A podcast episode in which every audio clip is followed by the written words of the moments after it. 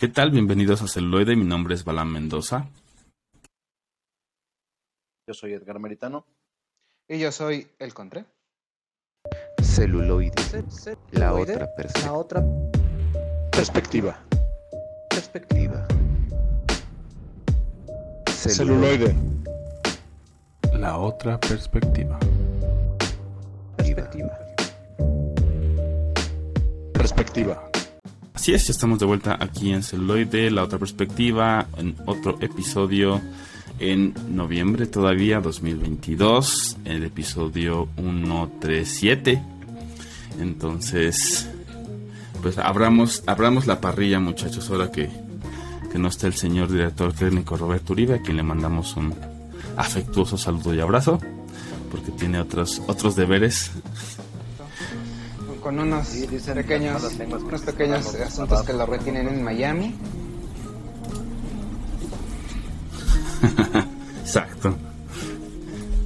Entonces, aquí, aquí celuloide, así como, Te borras como una persona, abolimos, mis queridos. abolimos todo tipo de censura. Nos enfocamos en que todas mayormente. las personas pueden, pueden ejercer su eh, libre albedrío como les venga en gana, respetando la ley.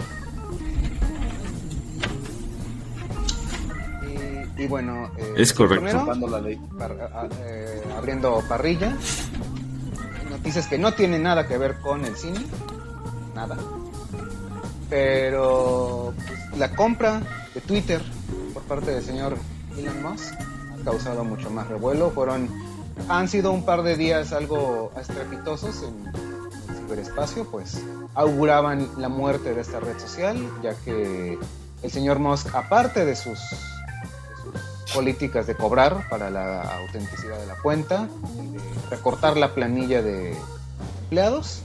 Aparentemente un boicot masivo de empleados de Twitter dijeron, ¿saben qué? Abandonemos la nave, Twitter se va a hundir. Y oh sorpresa, no pasó absolutamente nada. Ni pasará.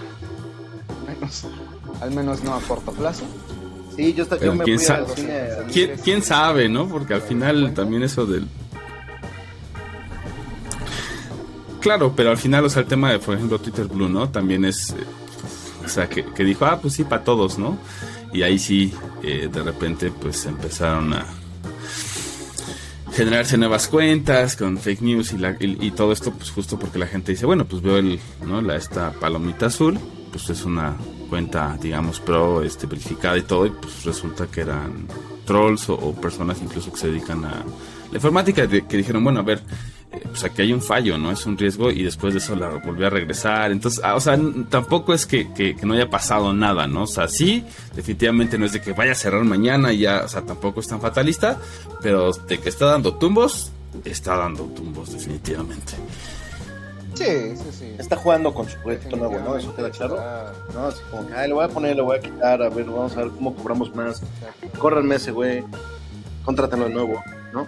A ver, ¿quién se quedó con el password de la. con, con las llaves del baño? Está de padre. oficina?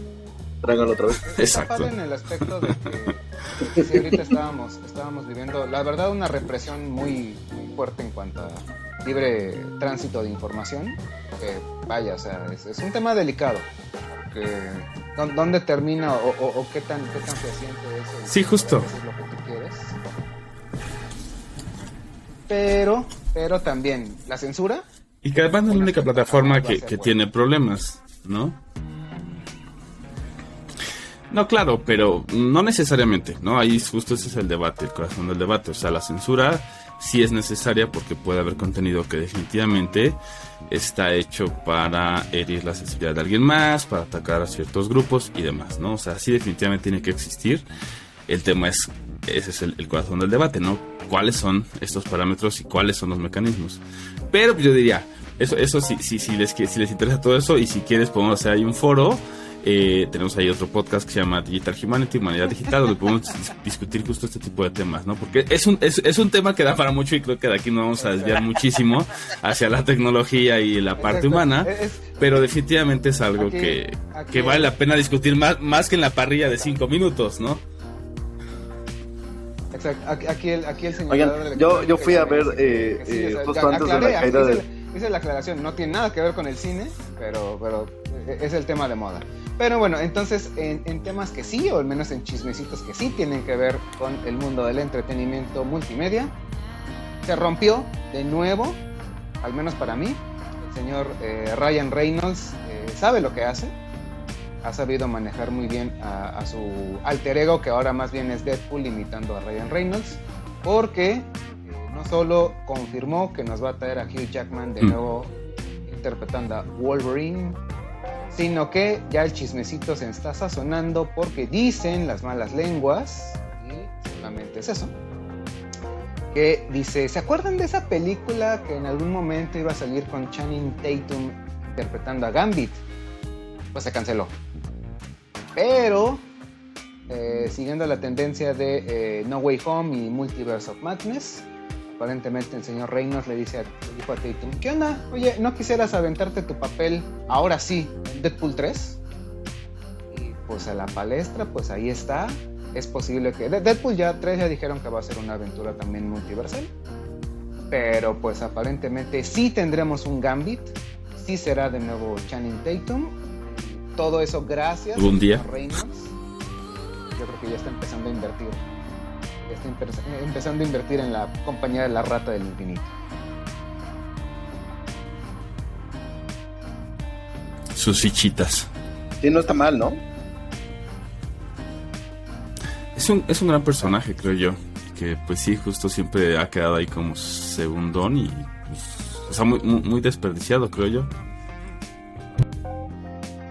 Realmente. Sí, pero creo que justamente sus películas han demostrado que... Eh, no, no, que sus películas eh, han demostrado que, que, que, sí se puede, sí se puede tener un, un personaje violento, ¿no? Que sí, sí pueden ser divertidas las, las películas, que no tienen que ser, eh, eh, ¿cómo se llama? Eh, quedar bien con nadie, además, ¿no? Porque además así es el personaje de siempre y este y que además dejan dinero. Claro, siempre que se haga la aclaración de que no es para todo público, que ya. Sí, claro. Ajá, ajá. Luego. Eh, Luego hay que poner los letreros para ciertas personillas que piensan que es película familiar. Exacto.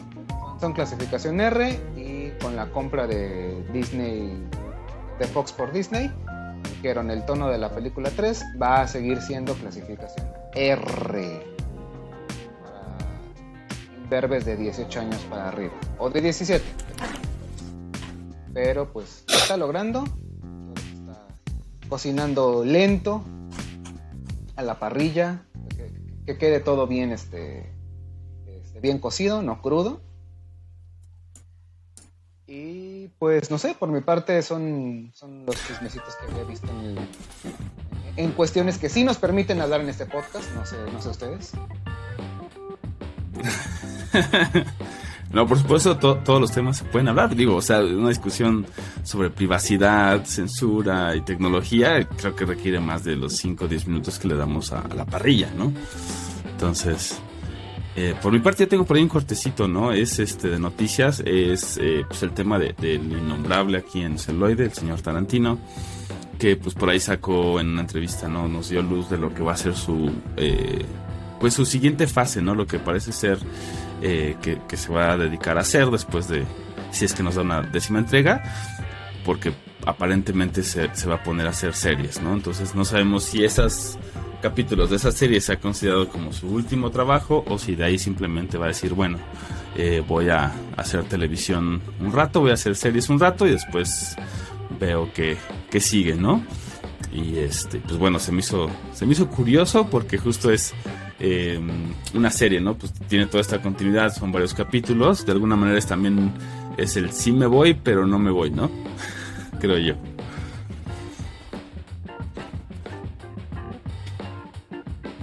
Porque al final bueno, yo... pues, una película termina y ya. Sí, pues sí. Eh, yo quería contarles que fui a ver eh, eh, Wakanda Forever y Viva Texcoco y es muy buena película. No, me, me, me agradó bastante. Ah, sí, sí, ese debería ser su, su clip. Eh, y sobre todo lo que más me gustó fue eh, la eh, interpretación de Tenoch Huerta como el, el Rey Namor. No soy muy fan de, del personaje. Siempre he pensado, y tal vez me gane haters, pero no me importa, que es mejor que Aquaman, ¿no? Siempre ha sido mejor que Aquaman el Rey Namor. Eh, y, eh, y, y, esta representación me encantó simplemente, ¿no? O sea, sí wow, qué buena representación. Se los dejo eh, a ustedes de tarea, sin spoilers ni nada, nomás eh, pues chéquenlo y a ver qué opinan ustedes. Pero sí, Tenoch lo logró. Se rifó como los grandes. Es correcto. Y pues bueno, creo que entonces eso cierra la parrilla del día de hoy. Y eh, pues hoy les tenemos un episodio bastante interesante. Hacía un rato que no teníamos una retrospectiva.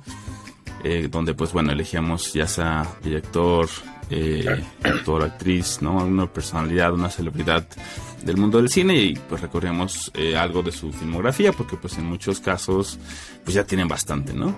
Y en este caso pues nos toca hablar de la talentosísima eh, Mónica Bellucci, ¿no? A quien decidimos hacerle una retrospectiva porque pues obviamente también eh, por ahí tuvimos el episodio de Drácula de Bram Stoker de Coppola a fondo, entonces pues ahí fue uno de sus primeros eh, papeles donde pues obviamente es un papel muy... Eh, pues muy menor, ¿no? Y, y, ahora pues vamos a justamente este hacer un recorrido pues ya unos papeles donde tiene mucha más eh, relevancia me parece. Eh, entonces no sé, con cuál quieren que empecemos, nos vamos cronológicamente, nos vamos de menos a más. ¿Qué, qué dicen? Que comience el contra también. Con lo que traiga. Que exponga su maqueta. Ah, muy Santo. bien. Entonces, pues vamos a, partir del presente con una película del año 2022, nuevecita de, de este año de paquete, sin una patinada de mosca, que se llama eh, Memory. En español la tradujeron como Asesino sin Memoria. Y pues ahí ya viene, de, entrada, viene un spoiler fuera. Como es en el título latino, como es costumbre,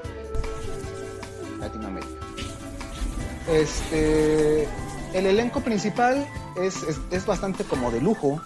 Es el, el señor Liam Neeson como protagonista, Guy Pearce en otro papel coprotagónico y Mónica Bellucci es la antagonista principal de esta historia. Pero pues vamos a partir del principio. Eh, todo comienza justamente en Guadalajara,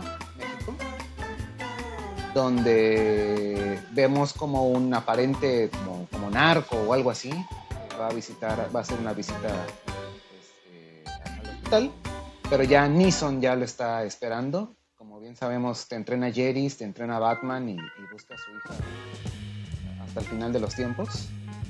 Y pues es eh, al ser la figura principal de la película pues es un asesino pero que se mueve, principalmente la película eh, se mueve entre Estados Unidos y México. Y ahí es donde está el primer error. Porque eh, no sé si les ha pasado a ustedes, pero al menos yo no soy un, un, un, un obviamente un nativo del inglés, no sé hablar, no, el, el, inglés no fue mi lengua madre, y no sé distinguir, por ejemplo, un acento británico o un acento, acento irlandés o australiano. Y lo, pero lo que sí puedo notar es cómo suena raro el, el, que habla, digamos, español, que es su lengua madre, y, aple, y aprende a hablar inglés. Ese, ese, como acentito, ese tonito. Es muy distintivo. Pero es horrible cuando alguien que eh, habla nativamente inglés le enseña en español y encima lo hacen pasar por alguien que habla naturalmente español. O sea, en vez de elegir actores que hablen español para escenas de dos, tres minutitos o menos, eligen actores menores que hablen inglés, que saben hablar inglés y les enseñan unas frases en español. Entonces suena horrible, es, es, es espantosa la, la, la, producción en ese aspecto. Es Como el ejemplo de Guadalajara, ¿no? Pronunciación oficial en inglés. Guadalajara. Ex e, exactamente. Y, y, y, encima tenemos otra locación en Ciudad de México, donde ya ves que, que una, una, cosa que abunda en Ciudad de México son los lienzos charros, como 200 mil, hay prácticamente uno en cada colonia. Y ahí también tenemos a un criador de caballos. Que es y, y, el desierto de, de Sonora en todos lados también. Sí, sí, claro, o sea, o sea México es, es, es, como en los cartoons de, de, Tex Avery, y tenemos un desierto, eh, en vez de árboles tenemos cactus y todos vamos con sombrero y con zarape, ¿no? Pero ahora, ahora en el 2022 aparte hay edificios, pero por todo lo demás es Y pirámides. igual. Pirámides. Bueno. Exacto. Entonces, eh, Nissan, como ya lo mencioné, es un sicario, es un, es un hitman, asesino a sueldo. Pero, pero, pero, que ya está como que pensando en el retiro. Y su amigo Maurice o Mauricio dice, no, no, no, a ver, espérate, Nissan. Nosotros no nos jubilamos, a nosotros nos jubilan. Entonces, trabajo es, es- la chamba es lo importante. Pero le dice, no, o sea, es que yo, yo, yo, yo ya me tengo que retirar. Porque eh, empezada la trama, empezada la película más bien nos meten también la subtrama de que él ya padece de un casi, casi avanzado Alzheimer. Entonces, pues imagínate, un, hitman que, aparte de, que es un hombre ejército, de, de problemas de Alzheimer, pues no, la no es muy rentable. Pero le dice, mira, un último trabajito. Me lanzas a Nuevo México y te echas a dos personas. Y. Ah, bueno, jalo. Por otro lado, tenemos a la, comanda del FBI, encabezado por Guy Pearce. Él prácticamente pudo haberse robado la película. Es, el, es el más mejor policía de toda la vida, incorruptible, este, que llega hasta el final, hasta los últimos límites y que cada muerte lo atormenta en, en ese trabajo. Y que justamente están siguiendo la- eh, un grupo de trata de personas, donde eh, se enfocan más como en menores de edad. El proceso, la primera parte de ese operativo sale terriblemente mal y se van eh, uniendo los caminos porque resulta que uno de los, los dos objetivos que tiene Nissan es un empresario aparte de que, de que tiene que eliminarlo, tiene que quitarle unos, unas flash drives donde tienen videos comprometedores. Y el otro es justamente una niña de 12 años que Guy Pearce rescató de una agencia de trata de blancas. Entonces, como ya aprendimos en The Professional, los Hitmans no matan ni mujeres ni niños. Y eso, eso, es, un hecho. Entonces, eh, nos sumergimos un poquito más en la ficción y este, vamos viendo que se está todo como enred... todo, todo está como una, es una maraña muy, muy grande de corrupción. Donde por un lado, eh, Nissan dice, oye, jugaste chueco, o sea, acá la agencia de Hitmans, el, el- sindicato de Hitmans que nunca sale, ¿sabes qué? Este, tengo que pues, cancelar este contrato, o sea, yo no voy a matar a una niña. Ah, está bien, no la mates. Mandan a otro asesino que sí mata a la niña. Y pues, aparte de que él sí termina el trabajo, él tiene que, el segundo Hitman tiene que matar a Nissan. Y giro de tuerca, pausa dramática. El segundo Hitman es Maurice, es Mauricio, mejor amigo de Nissan. Entonces, pues ahora, ah, muy a ¡Oh, por Dios! guerra de un solo hombre, ahora Nissan va eliminando a todas las personas, exacto, a todas las personas que lo contrataron.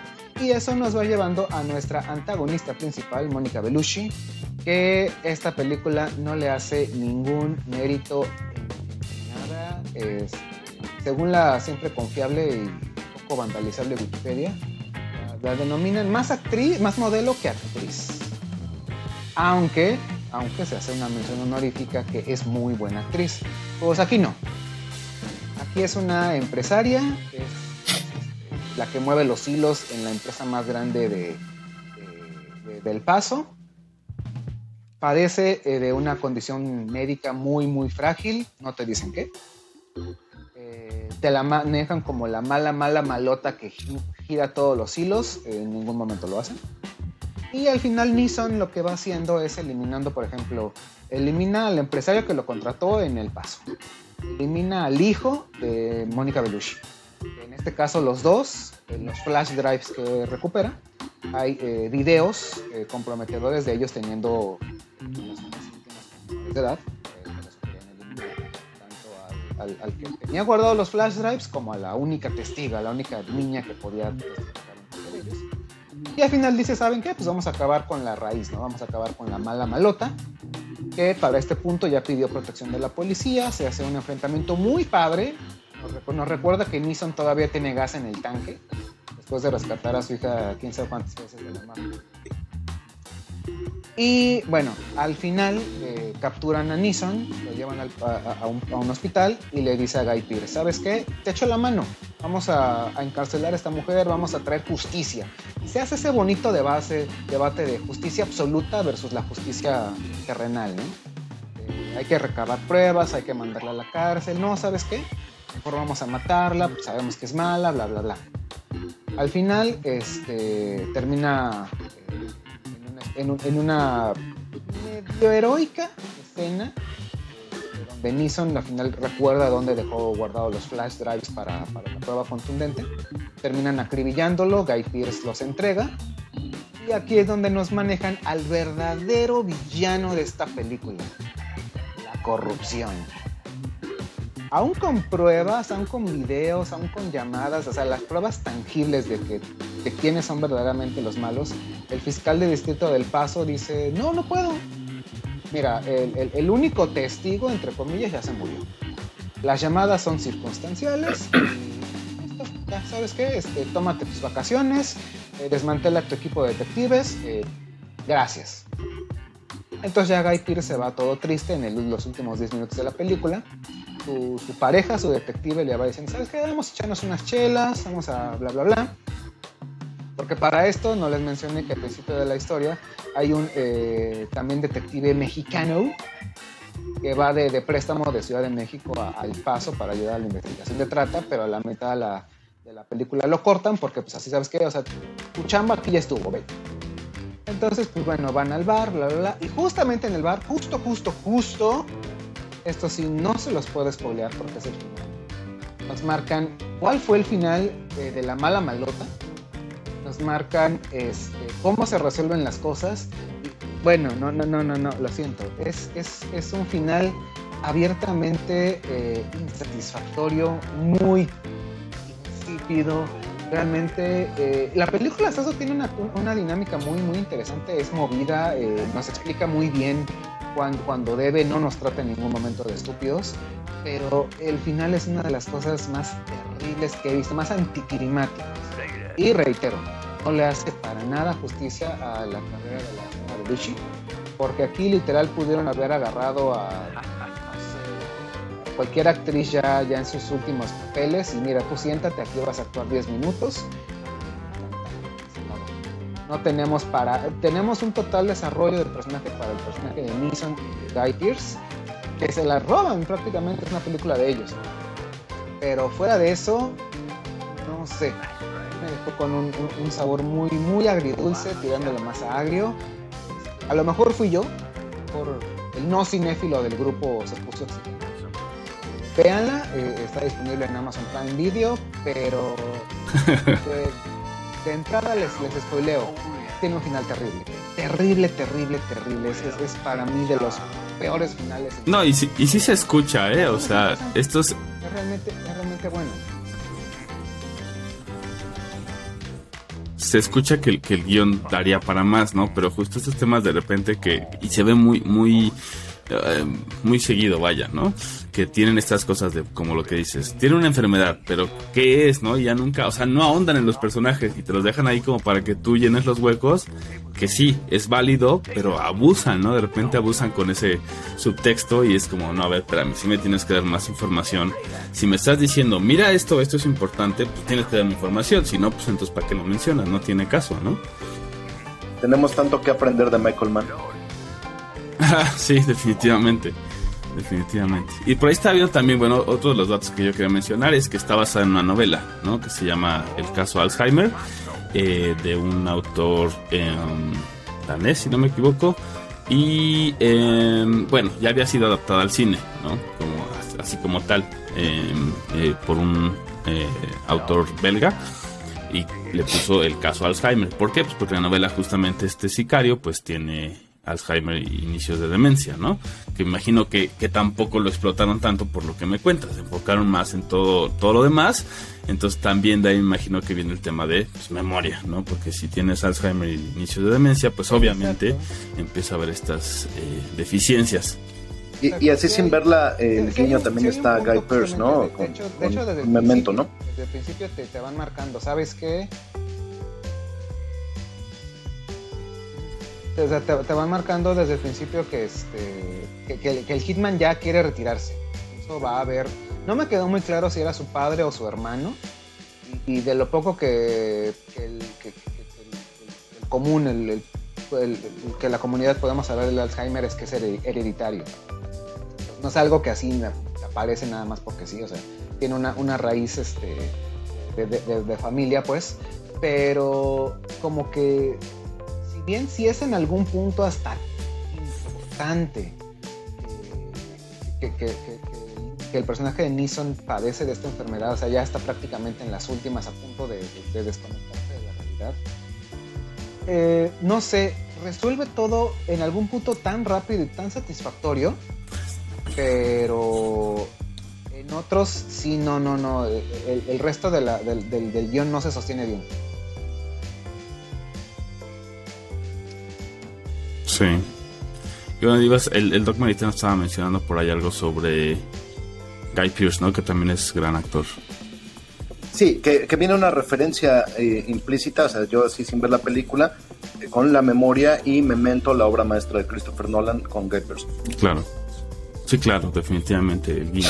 Y por ahí también está eh, Ray Stevenson, ¿no? Que es un actor que yo, por ejemplo, conocí en Roma como Tito Pulo y, pues tiene, o sea, eh, ha, tenido papeles en, grandes series como no solo Roma, sino también The Walking Dead, Vikings ha salido, ¿no? O sea, y que entre esas series también ha salido en Black Sails, por supuesto. Entonces, entre estas grandes series, también, pues obviamente no podemos dejar de mencionar, pues ha salido también en cosas como, como Thor y bueno, hay un montón de cosas, ¿no? O sea, creo que también vale la pena mencionar.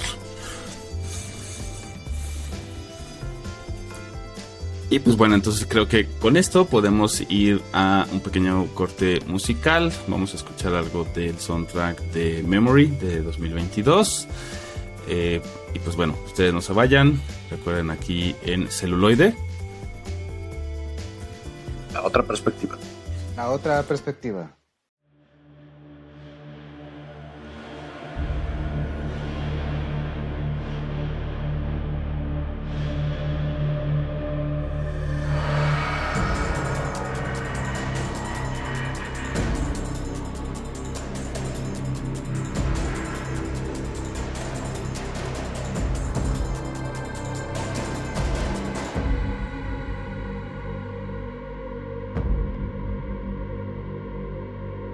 Thank you.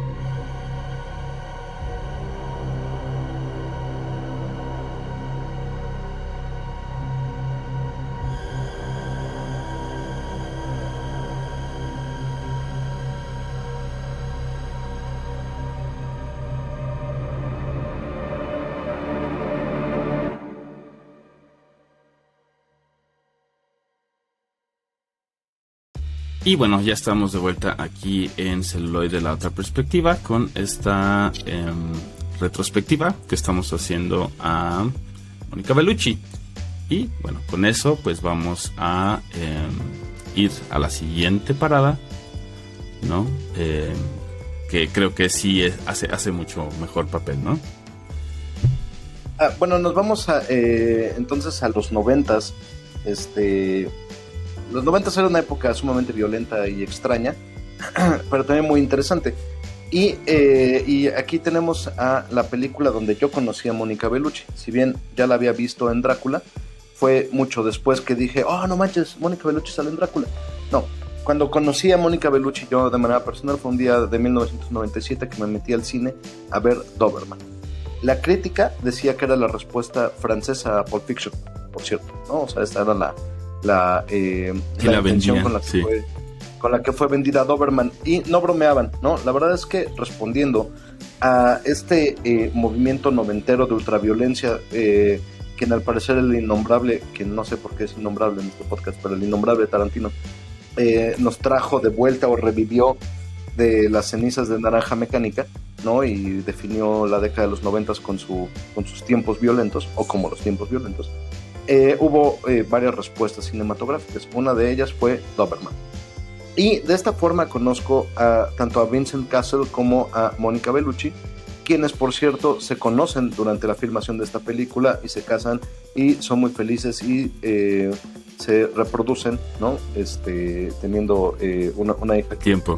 Eh, sí, que, que cabe mencionar, fue portada de Vogue hace un par de meses, ¿no? La, la, hija de Castle y Bellucci. Eh, y que, pues vamos, ¿no? O sea, es Mónica Bellucci clonada, básicamente, ¿no? Afrodita misma se clona.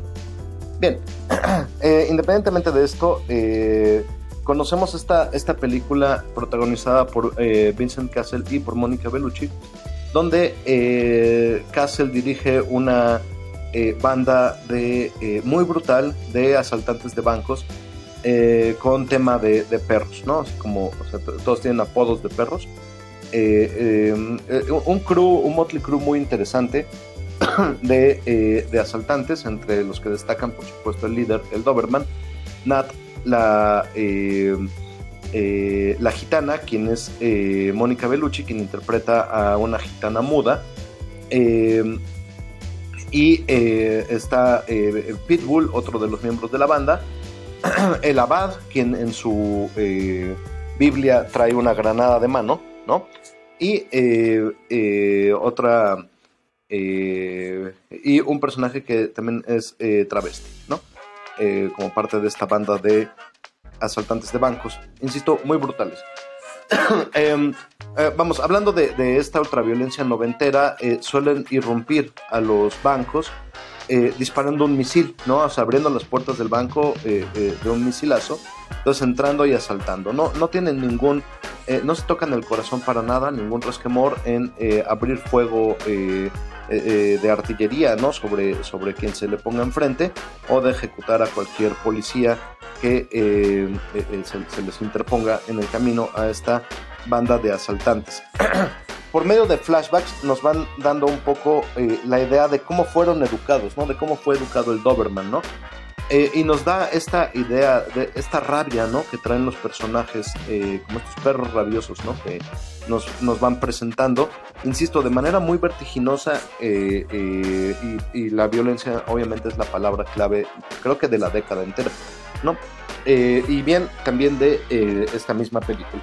Perfecto, pues después de varias escenas de acción, donde además de mostrarnos insisto, la brutalidad de estos personajes, de darnos un poco de su historia. Eh, también nos muestran el gran amor que se tiene Nat, la gitana, esta gitana muda, y, eh, el Doberman, ¿no? Y Vincent Castle, eh, el líder de la banda. Que en todo momento no pueden dejarse de estar tocando y besuqueando, ¿no? O sea, de manera insistente y, persistente durante toda la película.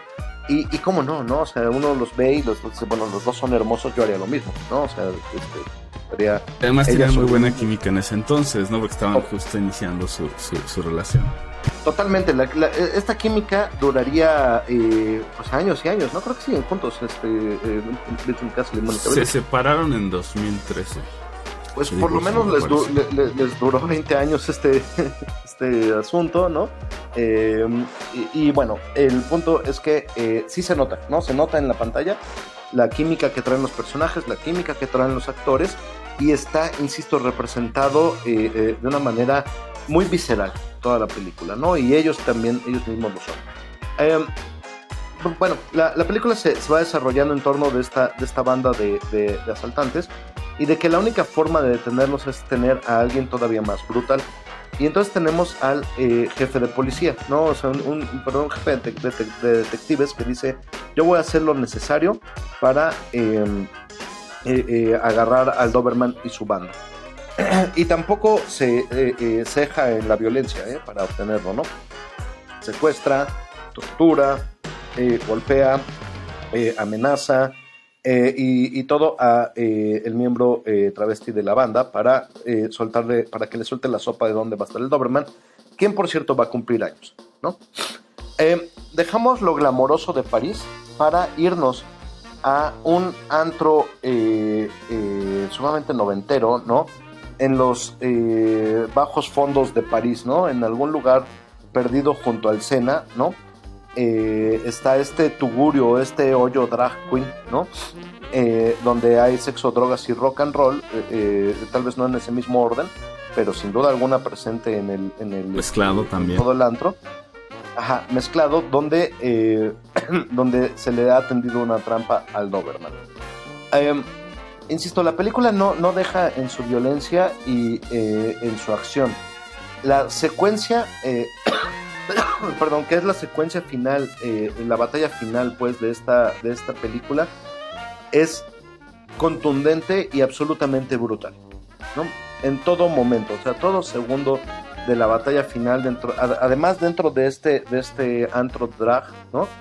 Eh, eh, es completamente vertiginosa, ¿no? O sea, en ningún momento te deja siquiera sentarte o acomodarte en el asiento de toda la acción que estamos viendo. incluyendo eh, bazucazos, ¿no? Incluyendo misilazos eh, dentro de la propia balacera en, el antro. Y este eh, jefe de policía eh, toma prisionera justamente a Nat, la, la gitana, y sabe que Doberman lo está viendo desde las cámaras de, seguridad y le dice sal o la voy a violar y después la voy a matar, ¿no? Em, y por fin tenemos como el final showdown, ¿no? Entre, entre el Doberman y el jefe de policía, que eh, no, no deja de ser brutal, la película nunca lo dejó de ser. Eh, pero eh, ahí sí les dejo de tarea que averigüen quién fue quien ganó. Insisto, no, no nada más es, es, una película violenta, creo que la, la palabra que lo define es ultraviolencia y responde al beat de la década, ¿no? no sé si, si una eh, película así pudiera ser grabada hoy en día, pero se coqueteó con una secuela de Doberman eh, por ahí de 2011, una cosa así. Eh, incluso hubo unas declaraciones de Castle y de la propia Bellucci para, para hablar sobre la secuela, pero no, no, no se llegó a nada, ¿no? No, no, no ha habido ninguna, ninguna respuesta. La verdad es que a mí me encantaría ver una secuela de Doberman. Sí, es una gran película eh, complicadita de conseguir. Eh, yo tengo por ahí un, un, DVD que este, eh, de una marca que sacaba DVDs muy interesantes y de, y de arte, ¿no? entendiendo de arte todo aquello que, fue, que fuera en lengua no inglesa. Y este. Todo lo extranjero de que no viene de Estados Unidos es de arte ya, directo. exactamente. y con un muy mal máster, por cierto, ¿no? O sea, sí se veía así pixeleado y todo. Pero bueno, ni modo era la forma de tener las cosas en aquel entonces y, eh, y me parece que es, insisto, eh, rarita de conseguir en plataformas. Pero si, si, si la ven, eh, no, se, no van a dejar de estar en la orilla de, sus asientos y hay que verla con amplio criterio, ¿eh? sin duda alguna. Sin duda alguna. Es explícita como ella sola y por cierto tiene un cameo de Gaspar Noé, ¿no? Para agregar explícites al asunto.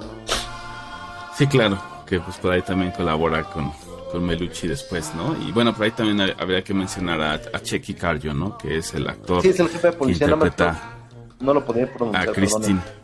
Sí, no, bueno, según yo así se pronuncia, ¿no? Quién sabe, ahí nos dicen, ¿no? Nuestros amigos que, que están más allegados al, al, idioma de, de, de este eh, del nombre de este actor, ¿no? Porque no sé si, si digo, es francés, pero no sé si de ahí venga, ¿no?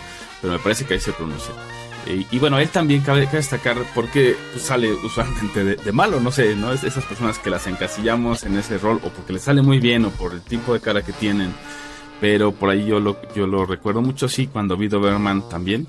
Eh, pero después lo vi en otra que se llama El beso del dragón, ¿no? Con Jet Li y que es dirigida por Lupe Son. Entonces, también muy buena y, también él sale, pues, ¿no? Ahí de policía, corrupto, este, malo, ¿no? El, mal villano, el, némesis de, de, Jet Li. Entonces, vale mucho la pena destacar su, su participación ahí, ¿no?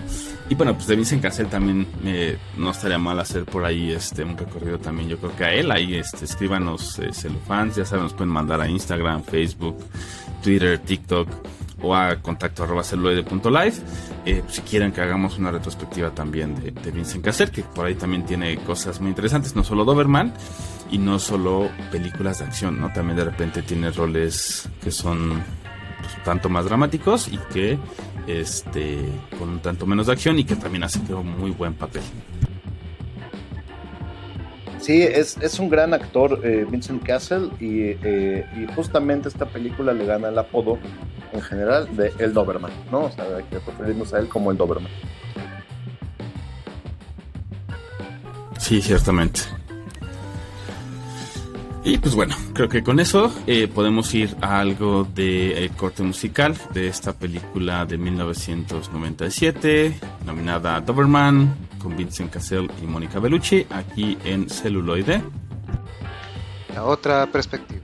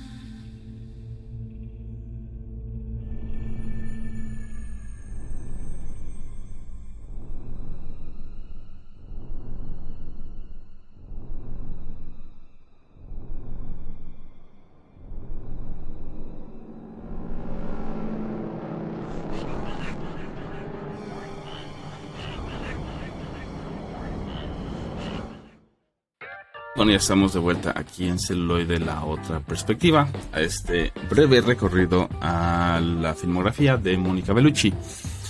Eh, que pues ya vimos que, que cuando es eh, tal vez como todos los actores y actrices, ¿no? Cuando está de la mano de, de, a lo mejor un buen guion o de un buen director, pues el trabajo cambia muchísimo, ¿no? Ya vimos ahí con Memory. O, o cuando no tiene que pagar la renta.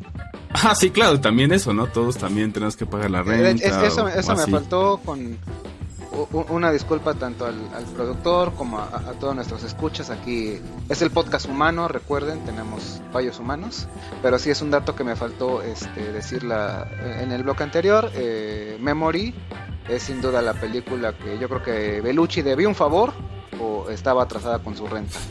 Y por eso aceptó este papel, porque si no, no le da crédito, de hecho, este, como una recomendación adelantada, me parece que toda producción o su mayoría de producciones no tanto norteamericanas es donde se puede ver un poco más o mucho más su calidad histriónica.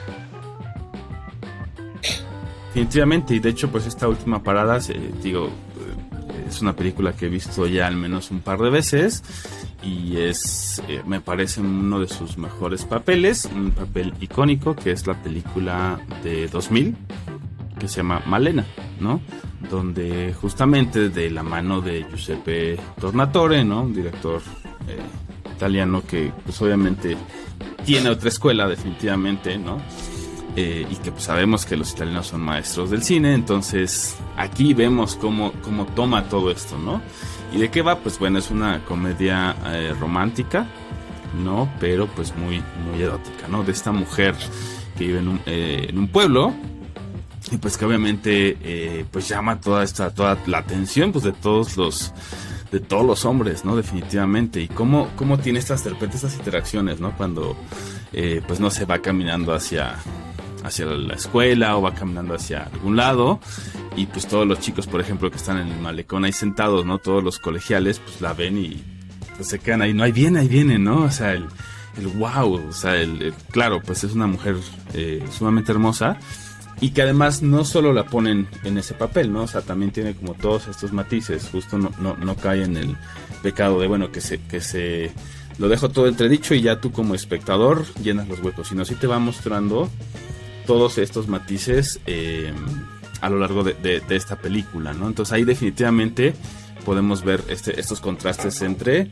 eh, Doberman, ¿no? De repente es un papel de soporte, eh, en memoria también es un papel de soporte en teoría antagónico que debe ser más eh, tener más relevancia y no la tiene.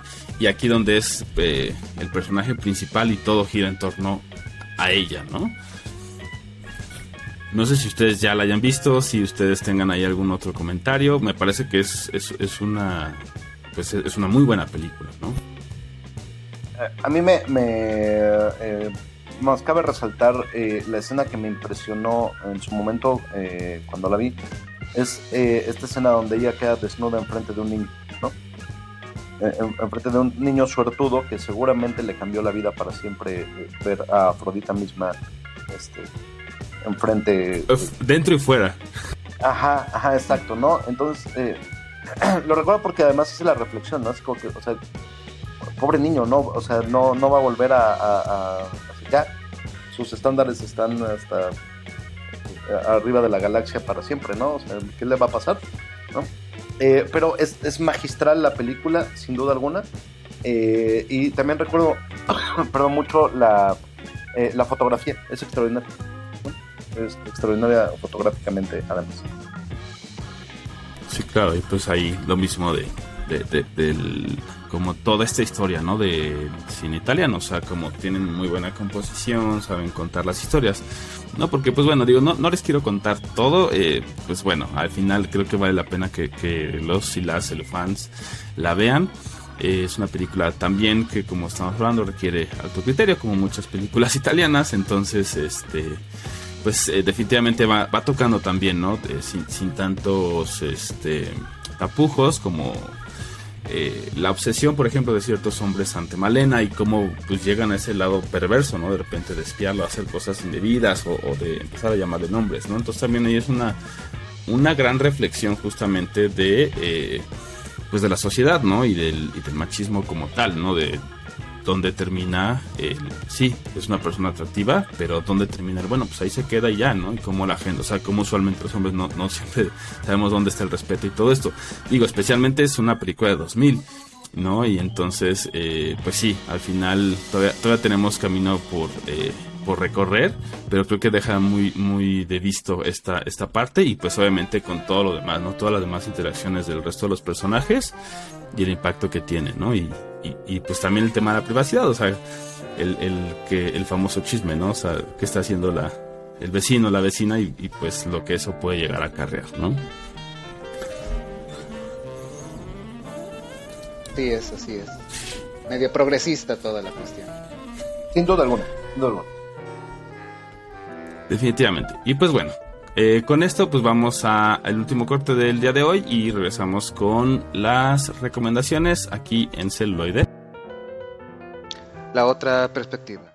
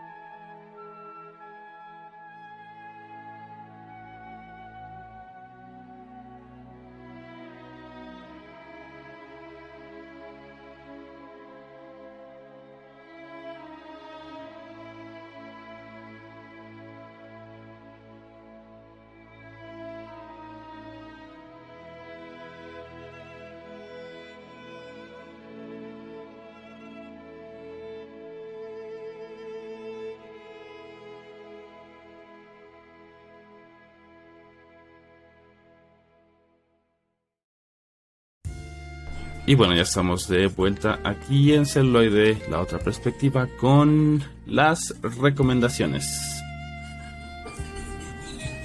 Entonces, ¿quién quiere partir plaza? Pues bueno, yo eh, les voy a recomendar, como lo dije durante el intro, eh, Wakanda Forever. Sí, vayan a ver, ¿no? Creo que es lo mejor del MCU eh, eh, eh, hasta ahorita. Pues así se los dejo y ya. Eh, no, no hasta ahorita, me, me refiero a la última fase, perdón, voy a correr. Ah, ok, sí. Bu- buena aclaración, si no vamos a recibir una- mucho hate. una- Sí, sí, una sí. aclaración. Este, yo por mi parte, y siendo el fiel espíritu anárquico de este, de este podcast, ampliamente y, y ca- ca- casi siempre he intentado ser censurado, pero pocas veces logrado. Al menos no, no en la producción en crudo, en postproducción esa ya es otra historia. Pero eh, dada la índole de, la, de esta retrospectiva y de nuestra actriz protagónica, yo les recomiendo que si bien el poder de la amistad nos ha enseñado que podemos tener muchos y múltiples servicios de streaming eh, con poquito dinero, eh, no está de más que por favor, eh, digo, la economía no, no nos ayuda mucho últimamente, pero que tengamos aunque sea una computadora funcional, aunque sea un internet eh, básico, pero sobre todo hay que perderle ese miedo a ver de nuevo, eh, conseguir películas de manera corsaria. No sé si todavía se están usando adblocks o, o no sé, pero siempre para, para abrir muchísimo más nuestro amplio espectro de películas. Es, tenemos que desafortunadamente recurrir a la ilegalidad porque qué difícil es encontrar una película de Mónica Bellucci en streaming. No saben cómo, cómo lo padecí. Y peor que la única que encontré es de las, es de las, peor- de las peorcitas que por favor este, no, no, no, no, no, o sea, se los dije una, una recomendación adelantada, vean cualquier filmografía de ella, no tanto norteamericana. Yo sé que, que muchos nos hicimos fans de Bellucci en Matrix Reloaded, pero, pero vaya, es el físico. Queremos ver a lo histrión, vayámonos, vayámonos al- nos- al- a lo italiano, a lo que no es, no es pro yankee, porque ahí es donde se puede ver la calidad. Que bueno, también eh, no, no, no vamos a hablar nada más de cine que hace aplaudir a Scorsese, pero pues sí, tenemos que ampliar mucho, mucho nuestro espectro.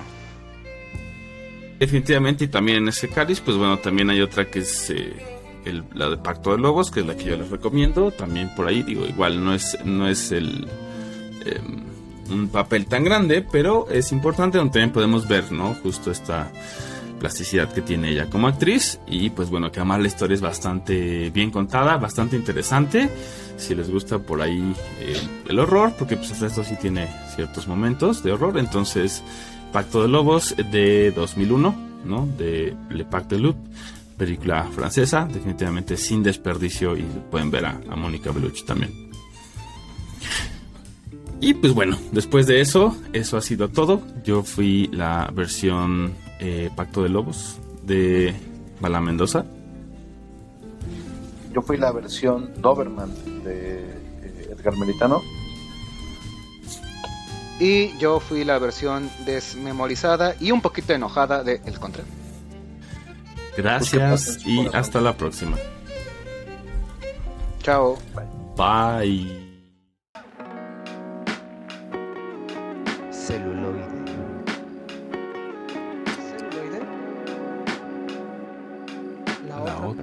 Perspectiva.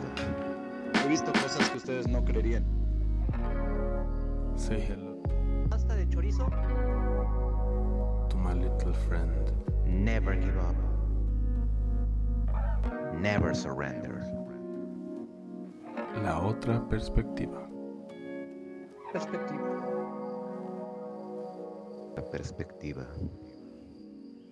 Todos esos momentos se perderán como lágrimas en la lluvia. Vamos con la maciza.